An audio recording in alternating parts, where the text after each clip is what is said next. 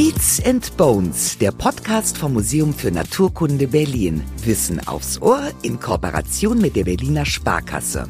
Aber dadurch, dass die Stadt eben so viele Betonstrukturen hat, ist sie schon sehr ähnlich wie felsige Strukturen in der normalen Landschaft, in der Natur. Deswegen werden zum Beispiel ganz besonders felsenbrütende Tiere, insbesondere Vögel, von der Stadt angezogen, zum Beispiel der Mauersegler. Der kommt sehr oft in Berlin vor und der findet hier ganz gute Nistgegebenheiten. Die Stadt ist nicht nur ein Lebensraum für uns Menschen. Viele Tiere und Pflanzen haben das Stadtleben genauso für sich erkannt. Und damit sich alle BewohnerInnen wohlfühlen können, braucht es Stadtökologinnen wie Susanne. Susanne Kalebowski ist Biologin und seit 2017 am Museum für Naturkunde. Sie hat die tolle Naturblick-App mitentwickelt, genau die, mit der ihr so entspannt Vögel und Pflanzenarten bestimmen könnt. Wenn Susanne nicht im Museum ist, dann entspannt sie besonders gerne beim Zeichnen oder in ihrem Lieblingspark am Berliner Gleisdreieck. Und wenn's nach ihr geht, dann darf es dort bald auch ein wenig mehr summen. Denn in ihrem aktuellen Projekt widmet sich Susanne den Wildbienen und einem ihrer Lebensräume, der Stadt. Da erforscht sie, wie Wildbienen und Stadtgärten sich gegenseitig nützlich sein können und was es braucht, damit sich die Wildbienen in ihrem urbanen Zuhause wohlfühlen. Schon jetzt in Wohlfühlstimmung unser Moderator und Host des Podcasts Lukas Klaschinski. Wir befinden uns im Anthropozän und das heißt, Mensch und Natur sind untrennbar miteinander verbunden. Und so gesehen ist die Stadt nicht nur ein Lebensraum für uns Menschen, sondern auch für allerlei Tier- und Pflanzenarten. Ein richtiges eigenes Ökosystem. Ob das noch im Gleichgewicht ist, Susanne kann es uns hoffentlich verraten. Hallo Susanne. Hallo. Man sagt ja immer, die Stadt ist ein lebensfeindlicher Ort mit all den Betonbauten und dem asphaltierten Boden. Als Stadtökologin, was sagst du dazu? Ich sehe das natürlich ein bisschen anders. also wenn ich durch die Stadt gehe, dann sehe ich auch ganz viel Grün und ganz viel Natur und ganz viele Tiere. Also du hast wahrscheinlich einen ganz anderen Blick auf die Stadt als jemand, der da normal durchläuft, so wie ich. Ich sehe ja wirklich viel asphaltierte Straße. Ich sehe immer die Bäume, die immer nur so eine ganz kleine Fläche haben, wo Regenwasser reinfließen kann. Das sehe ich. Was siehst du? Naja, zum einen sehe ich ganz viele Pflanzen, unterschiedliche Pflanzen, weil ich halt viel über Pflanzen gelernt habe im Studium, mich stark damit beschäftigt habe. Und jetzt auf das Beispiel mit den Bäumen bezogen, wenn du sagst, du siehst da irgendwie trockene Baumscheiben, dann sehe ich da einen Ort, wo man vielleicht was verbessern kann, wo man was anlegen kann, wo man vielleicht sogar die Natur ein bisschen stärken kann in der Stadt. Und wenn wir jetzt auf die Stadt gucken, als Wüste aus Beton und Asphalt, was macht sie für Tiere und Pflanzen doch so attraktiv? Na, das ist hauptsächlich die Kleinteiligkeit in der Stadt. Also, dass eben viele verschiedene Strukturen nebeneinander existieren können und viele verschiedene Lebensräume auch nebeneinander in der Stadt existieren können. Also schon allein, wenn du dir so einen Park anschaust, dann ist da vielleicht eine Fläche, die eher waldähnlich gestaltet ist und daneben ist ein Teich mit vielleicht einer Uferzone mit Schilf. Und schon allein auf diesem ganz kleinen Bereich findet man dann verschiedene Lebensräume, wo verschiedene Arten ein Zuhause finden können. Das heißt, in der Stadt sind die Lebensräume öfter komprimiert aneinander gepresst? Ja, genau. Dein Gebiet ist ja die Stadtökologie. Du schaust dir dieses Ökosystem genau an. Was machen Stadtökologinnen? Ja, das kann ganz unterschiedlich sein. Also die Stadtökologie ist ein interdisziplinäres Fach. Das heißt, da kommen wirklich Wissenschaftlerinnen mit ganz unterschiedlichen Hintergründen zusammen. Und eben genau wie das, was ich gerade schon gesagt habe, dass es eben verschiedene Bereiche in der Stadt gibt, die verändert sind, also zum Beispiel das Klima oder die Artenzusammensetzung. Genauso können Stadtökologinnen sich eben einen so einen Aspekt raussuchen und den genauer untersuchen. Aber alle gemeinsam haben eigentlich das große Thema, wie kann man die Stadt so gestalten, dass sie eben für Menschen und für Natur ein wertvoller Lebensraum ist. Seit wann gibt es dieses Fach Stadtökologie? Ich glaube schon ziemlich lange, aber insbesondere in Berlin ist es groß geworden nach dem Zweiten Weltkrieg. Zum einen, weil dann die Trümmerflächen frei waren und eben ganz riesige Schuttflächen waren, wo sich dann ganz neuartige Pflanzengesellschaften angesiedelt haben. Und zum anderen gibt es da auch eine Verbindung zu der Geschichte von Berlin, eben zu der Teilung der Stadt, weil in Westberlin, da waren Vegetationsökologen eben darauf angewiesen, Flächen in der Stadt sich anzuschauen. Also weil man eingekesselt genau, war. man konnte ja eigentlich gar nicht ins Umland. Also die mussten sozusagen innerstädtische Flächen sich anschauen und haben da ganz spannende Erkenntnisse dann gewonnen und haben so eben das Fachgebiet Stadtökologie so ein bisschen größer gemacht. Stimmt, wir haben eine ganze Weile auf einer Insel gewohnt. Ich jetzt nur sechs Jahre meines Lebens, aber. Ich gar nicht. Was ist der Unterschied zwischen Stadtnatur und der wilden Natur? Da gibt es sehr viele Unterschiede. Also es ist natürlich, erstmal muss man Natur definieren und Natur hat eigentlich zwei Aspekte. Einmal die abiotische, also die nicht lebendige Natur oder nicht lebendige Umweltfaktoren. Das könnten zum Beispiel Klima sein oder wie der Boden beschaffen ist oder der Wasserhaushalt in der Stadt. Und all diese nicht lebendigen Umweltfaktoren sind schon mal verändert in der Stadt. Also was viele Leute zum Beispiel schon mal gehört haben, ist die städtische Wärmeinsel. Also in der Stadt ist es wärmer als auf dem Land. Das ist eine große Veränderung, wo auch viele Tiere und Pflanzen darauf reagieren. Und eben genau zum anderen gibt's die lebendige Natur, die biotischen Umweltfaktoren die können ganz anders gestaltet sein in der Stadt. Also die Zusammensetzung der Artengemeinschaften in der Stadt ist anders als auf dem Land. Welche Tiere werden zum Beispiel von der Stadt angezogen? Das kann ganz unterschiedlich sein. Also das hängt ein bisschen davon ab, was die Tiere für Bedürfnisse haben. Aber dadurch, dass die Stadt eben so viele Betonstrukturen hat, ist sie schon sehr ähnlich wie felsige Strukturen in der normalen Landschaft, in der Natur. Deswegen werden zum Beispiel ganz besonders felsenbrütende Tiere, insbesondere Vögel, von der Stadt angezogen. Zum Beispiel der Mauersegler. Der kommt sehr oft in Berlin vor und der findet hier ganz gute Nistgegebenheiten jetzt am Beispiel des Mauerseglers, muss er sich dann erstmal anpassen in der Stadt, um das neue Leben irgendwie annehmen zu können, weil es gibt ja nicht nur schöne Sachen, sondern auch Sachen, die herausfordernd sind, wie zum Beispiel Straßenverkehr. Kommt er einfach oder muss er sich schon ein bisschen anpassen? nee, der verfolgt schon seine natürlichen Verhaltensweisen. Also der geht jetzt nicht bei Rot über die Ampel oder bei Grün, sondern der fliegt halt so, wie er in der freien Natur auch fliegen würde durch die Stadt. Aber er versucht halt seine natürlichen Verhaltensweisen auf die Stadt zu übertragen.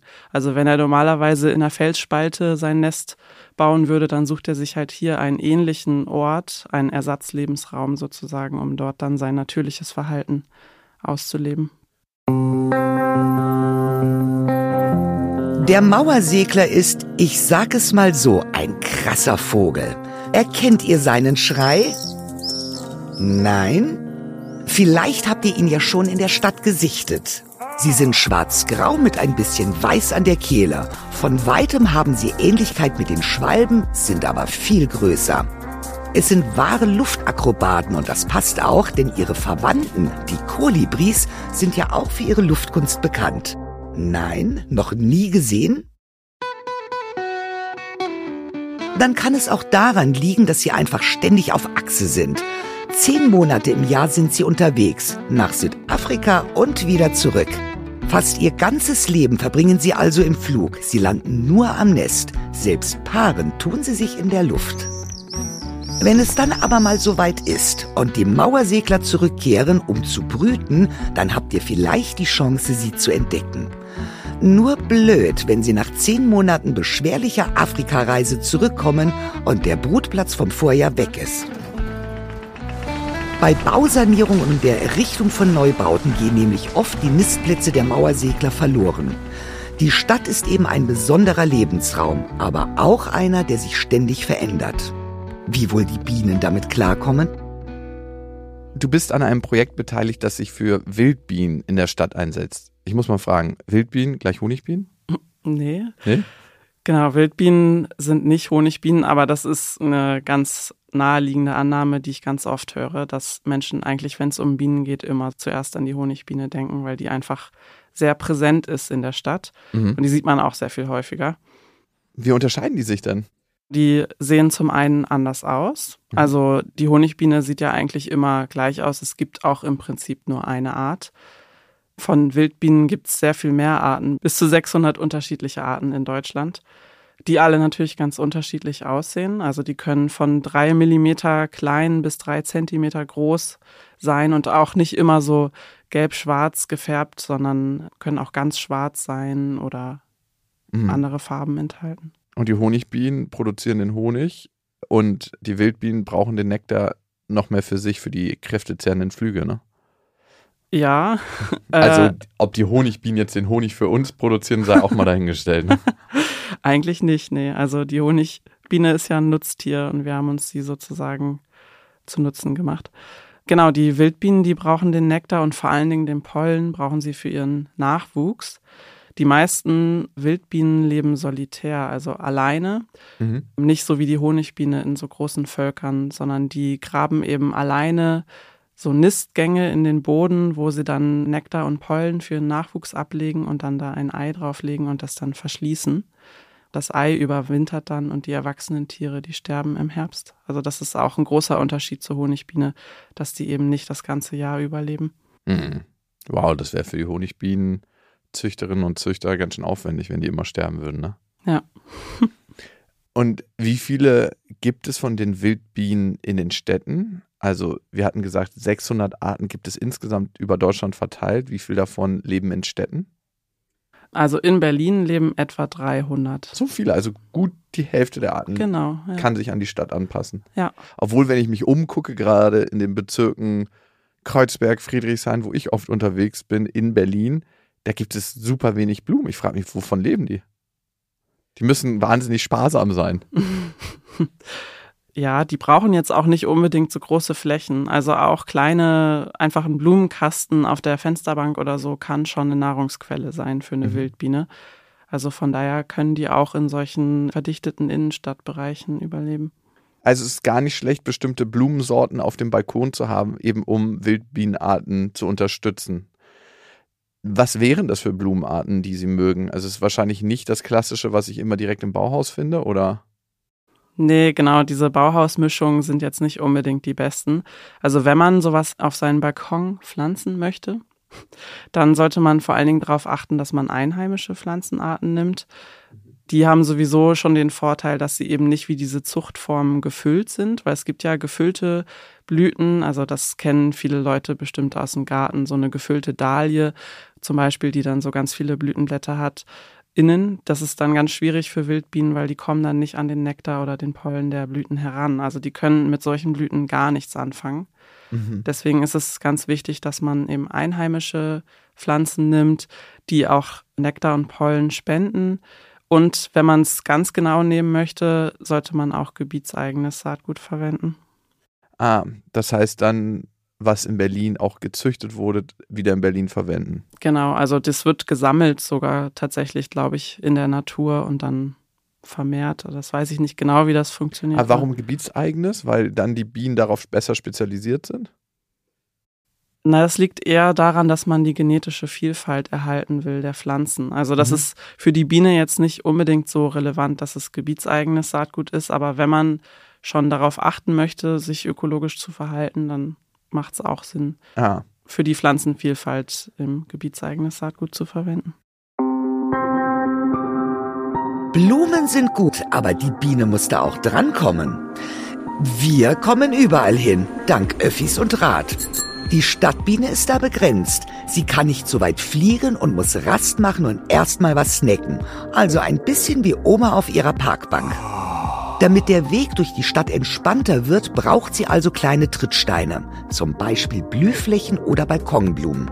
Was zu trinken wäre da auch fein. Falls ihr ihnen also eine kleine Wasserschale hinstellen wollt, denkt auch an Steine darin, sonst ertrinken sie. In der Fachsprache haben diese kleinen Oasen übrigens den wunderschönen Namen Biotopverbundsystem. Vernetzt sein, das wollen eben nicht nur wir Menschen. Du bist jetzt auf Wildbienen spezialisiert. Warum brauchen die überhaupt besondere Unterstützung? Es gibt ja 300 Arten. Allein in der Stadt, die scheinen ja ganz gut zurechtzukommen, ne? Naja, also ungefähr die Hälfte aller Wildbienen in Deutschland ist gefährdet. Die, die nicht in der Stadt leben. Nein. Die in der Stadt, von denen in der Stadt ist auch ungefähr die Hälfte bedroht. Ah, okay. Also es gibt noch viel zu tun, auch wenn es schon Studien gibt, dass Städte gute Lebensräume für Wildbienen darstellen können. Ah, okay. Mhm. Und wenn ich jetzt sage, ich möchte Wildbienen fördern, dann hole ich mir Blumen, die in der Stadt beheimatet sind, beziehungsweise in meiner Region beheimatet sind, auf dem Balkon. Was kann ich noch tun dafür? Also kann ich so ein Bienenhotel bauen oder was wären förderliche Maßnahmen? Ja, da gibt es viel Informationen drüber. Das ist nicht so ganz hundertprozentig eindeutig, was jetzt die beste Maßnahme ist, wenn ich jetzt eine Wildbiene fördern will. Aber eine Nisthilfe ist sicherlich was, was ich umsetzen kann, um bestimmte Arten zu fördern. Also die meisten Wildbienen nisten im Boden, ungefähr mhm. 80 Prozent. Die würden jetzt in so eine Nisthilfe nicht einziehen, aber es gibt schon durchaus auch Arten, die eine Nisthilfe nutzen. Und das sieht man ja auch, wenn man irgendwo sich eine aufstellt, dann kann man das schon beobachten, dass dann die Röhrchen verschlossen sind und dass dann so eine Nisthilfe auch wirklich angenommen wird. Es ist aber ganz wichtig, dass man sich darüber informiert, wie man die bauen sollte. Also auch da wieder die aus dem Baumarkt, die sind jetzt nicht unbedingt immer super gut konstruiert. Da lohnt es sich eigentlich schon selber zu bauen und dann ein bisschen zu schauen, wie sollte man das umsetzen und dann kann man das gut selber machen. Schön, ist ja auch ein cooles Projekt, was man da gestalten kann. Ich habe jetzt gerade erst in einer anderen Folge mit Marc Benecke gesprochen. Hinter so einer Nisthilfe bei ihm war ein großes Spinnennetz und die hat die ganzen kleinen Tierchen abgefangen, die rausgekommen sind, die ganzen Insekten. Du als äh, Wildbienenschützerin, würdest du das Netz wegmachen oder würdest du es da lassen? Ich glaube, ich würde es da lassen. Ich weiß jetzt nicht, wie groß die Gefahr ist von einer Spinne für so viele Wildbienen, die da aus so einer Nisthilfe rauskommen. Die sind ja auch nicht so klein unter Umständen. Also ich weiß nicht, wie viele da die Spinne abfangen würde. Okay, aber das ist ja auch dann nur Natur und Selektion und das muss man eigentlich dem Prozess überlassen, ne? Ihr habt euch in eurem Projekt ja nochmal etwas tiefer mit Wildbienen in der Stadt beschäftigt. Was habt ihr euch da genau angeschaut? Naja, es gibt eben schon Forschung dazu, dass Städte ein guter Lebensraum für Wildbienen sein können. Und insbesondere urbane Gärten sind da auch in den Fokus mhm. geraten. In diesen urbanen Gärten, da gärtnern eben die Menschen der Stadt zusammen, ohne dass sie sich jetzt irgendwelchen Naturschutzregeln unterwerfen. Also die gestalten sozusagen einen Lebensraum in der Stadt, der sehr wichtig für Wildbienen sein kann, ohne dass es ihnen unbedingt bewusst ist, dass sie damit auch Naturschutz betreiben. Mhm. Und das ist so ein Grundgedanke von unserem Projekt, wo wir eben angesetzt haben und wo wir dann überlegt haben, wir untersuchen das jetzt mal. Wie ist denn eigentlich der Zusammenhang zwischen der gärtnerischen Praxis und der Wildbienenvielfalt? Und dabei haben dir auch die Gärtnerinnen geholfen, die durften richtig mitforschen. Wie sah das genau aus? Genau, die Gärtnerinnen haben über zwei Sommer Pflanzen in ihren Beeten untersucht. Also ganz genau haben sie Gemüsepflanzen sich angeschaut und eben beobachtet über eine Saison, wie die Pflanzen sich entwickelt haben. Und sie haben alle drei Tage die Knospen, Blüten und Früchte gezählt und auch dann am Ende die reifen Früchte ausgemessen. Und Ziel davon war es zu untersuchen, wie gut die Bestäubung in den einzelnen Gärten funktioniert. Also aus wie vielen Knospen haben sich wie viele Früchte entwickelt. Und diese Erkenntnisse wollen wir dann in Zusammenhang setzen mit den Daten, die wir als Wissenschaftlerinnen in den Gärten gesammelt haben. Und wenn ihr jetzt Forschungsergebnisse habt und sagt zum Beispiel, die und die Pflanze ist besonders förderlich für Wildbienen, sind die Gärtnerinnen dafür offen für diese Veränderung, die ihr da mit reingebt? Ja, also prinzipiell sind die sehr, sehr neugierig. Das merkt man so schon. Also wenn wir von dem Projekt erzählen oder wenn wir anfragen, ob ein Garten Lust hat, dass wir das Projekt in, bei Ihnen durchführen, dann sind die grundsätzlich sehr offen und sehr interessiert und die sind auch sehr motiviert, wirklich was in ihren Gärten umzusetzen. Aber das ist eben auch ein Aspekt des Projektes, der jetzt in diesem Jahr in den Vordergrund rücken wird, dass wir mit den Gärtnerinnen ins Gespräch kommen wollen und dann auch schauen wollen, Gibt es vielleicht Hindernisse oder Fragen, die Sie auch an der Umsetzung von Maßnahmen, die wir vorschlagen, hindern könnte? Mhm. Also genau dieser Aspekt, den du jetzt angesprochen hast. Also wollen Sie das denn auch wirklich umsetzen? Genau das wollen wir besprechen, sodass wir dann auch wirklich praxisnahe Maßnahmen empfehlen. Was waren für euch bisher Herausforderungen bei dem Projekt? Na, wir haben auf jeden Fall festgestellt, dass die Gemeinschaftsgärten schon ein gefährdeter Ort sind. Also im Laufe des Projektes, das läuft jetzt seit 2020, haben wir schon mehrere Gärten verloren, weil die Flächen bebaut wurden. Mhm. Und die mussten dann umziehen oder haben teilweise auch bis heute noch keine neue Fläche gefunden. Und das ist natürlich schon so eine Herausforderung in der stadtökologischen Forschung, wenn man sich eben so viele Gedanken macht um Naturschutzmaßnahmen und diese Orte erforscht Und dann kann man aber gar nicht dauerhaft irgendwas umsetzen, weil die eigentlich nur eine temporäre Nutzung sind. Mhm. Das ist dann schon manchmal ein bisschen schade. Und es ist auch ein Aspekt, der uns sehr am Herzen liegt, dass wir eben die Aufmerksamkeit oder das Bewusstsein für diese Orte schärfen wollen und auch unseren Beitrag dazu leisten wollen, dass die dauerhaft erhalten bleiben. Das 21. Jahrhundert wird ein Jahrhundert der Städte. Laut UNO wächst die Stadtbevölkerung immer weiter an. Von heute knapp 4 auf 6,5 Milliarden Menschen im Jahr 2050. Und das wird, naja, eine Herausforderung. Der Verkehr hängt uns ja jetzt schon zu den Ohren raus und die Mietpreise stürzen uns in schiere Verzweiflung. Der Lebensraum Stadt muss vielleicht auch ganz neu gedacht werden. Wie wollen wir eigentlich leben? Eigentlich wissen wir ja, was wir wollen. Aber der Platz ist begrenzt und vor allem heiß umkämpft. Du hast ja gerade schon angesprochen gehabt, dass manchmal Flächen bebaut werden, wo ihr eigentlich Forschung betreibt. Und das ist ja auch das große Dilemma. Pflanzen brauchen Platz, Menschen brauchen Wohnraum, Wildbienen brauchen Platz, Tiere brauchen Platz. Und das steht ja alles in Konkurrenz, Baugrund und die unterschiedlichen Flächennutzungsinteressen. Wie kann man da einen gemeinsamen Weg finden? Ja, ich finde die Stadtökologie und auch unser Projekt, oder dafür machen wir auch das Projekt, ist eigentlich schon eine gute Lösung, weil man eben versucht, Nutzungen auf der gleichen Fläche zu kombinieren. Mhm. Also eine Fläche wie ein Garten ist dann eben ein Ort der Erholung, ein Ort der Lebensmittelproduktion für Menschen und gleichzeitig kann es auch ein Ort sein, wo Tiere und Pflanzen ein Zuhause finden und wo man Naturschutz betreibt. Wo manche Städte schon ganz gut ansetzen und Berlin auch schon dran ist und auch andere Städte in Deutschland, die Dachbegrünung. Ist das eigentlich auch eine Möglichkeit und eine gute Lösung? Ich habe jetzt auch noch eine Dachfläche, die ich begrünen könnte. Was könnte ich da tun? Ja, das kann auch eine sehr gute und sehr wertvolle Fläche sein.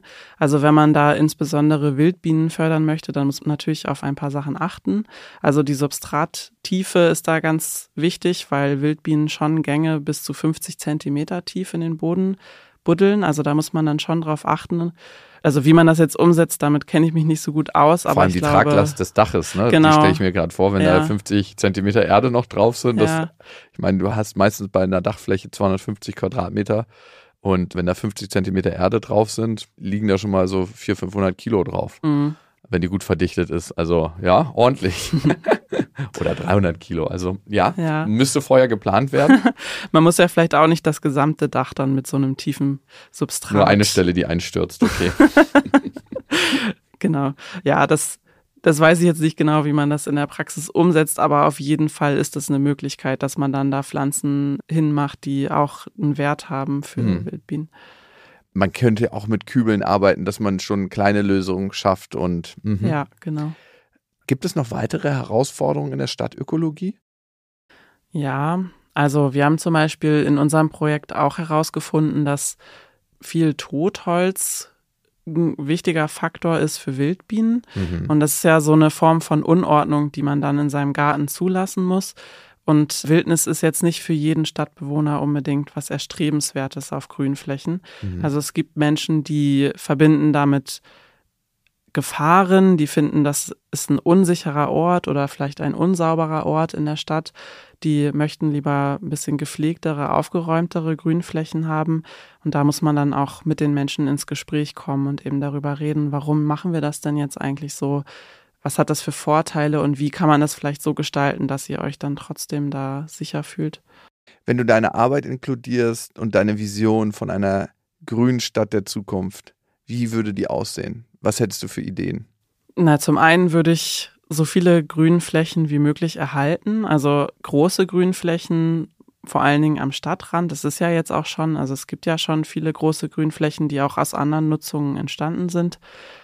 Und gleichzeitig ist es, glaube ich, auch ganz wichtig, dass man viele kleine Grünflächen in der Stadt, im Stadtkern erhält und auch neu schafft, weil jede dieser kleinen Grünflächen in der Stadt, die können eben so ein Trittstein, nennt man das in der Ökologie auch, sein, um Tieren und Pflanzen den Weg in die Stadt sozusagen zu ebnen. Was kann ich als Stadtbewohner tun, um die Natur in der Stadt zu unterstützen? Ja, also wenn du das Glück hast, einen Garten zu haben, dann kannst du natürlich ganz viel umsetzen. Also die Sachen, die wir jetzt schon besprochen haben. Du kannst artenreiche Wiesen anlegen. Also gar nicht immer schön platt mähen mit einem Mähroboter, sondern genau. mal stehen lassen. Genau, mal stehen lassen oder vielleicht auch mal nach rechts und links gucken, wann der Nachbar mäht und dann vielleicht nicht genau zur gleichen Zeit mähen.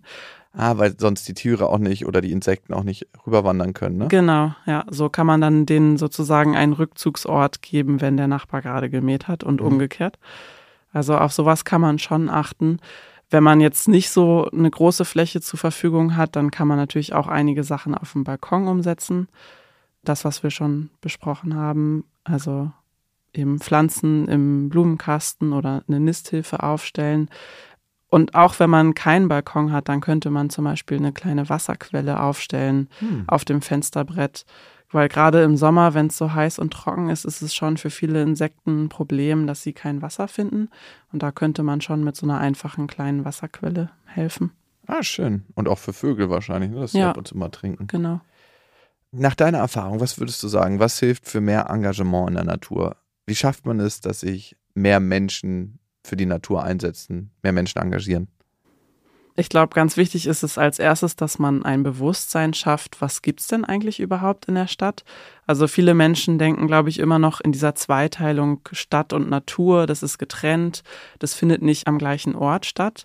Und dafür ein Bewusstsein zu schaffen, dass eben Städte auch schützenswerte Natur enthalten und auch für viele gefährdete Arten ein Zuhause sein können, das ist, glaube ich, ein ganz wichtiger erster Schritt. Und dann in einem zweiten Schritt muss man dann die Menschen dafür begeistern und dann auch aktivieren, dass sie selbst was tun möchten. Wir haben auch Begleitforschung zu unserem Forschungsprojekt dazu durchgeführt. Also meine Kolleginnen haben die Gärtnerinnen befragt, wie ihre Gefühle gegenüber Bestäubern sind und auch, was sie für Absichten haben, Bestäuber zu fördern oder zu schützen. Und dabei kam heraus, dass Menschen, die eben so positive Gefühle wie Freude und Faszination gegenüber Bestäubern empfinden, dass die auch mit einer höheren Wahrscheinlichkeit sich dann für Bestäuberschutz engagieren. Und ich finde, das ist eigentlich ein ganz interessanter, wichtiger Punkt, dass man eben genau diese Emotionen bei Menschen ansprechen muss, ihnen diese Freude an der Natur oder an bestimmten Tieren oder Pflanzen eben vermitteln muss, damit sie dann das als Motivation nutzen, um selber aktiv zu werden. Mhm. Wir haben noch eine kleine Sache. Unser treuer Kooperationspartner, die Berliner Sparkasse, macht diesen Podcast erst möglich. Und dafür sind wir sehr dankbar.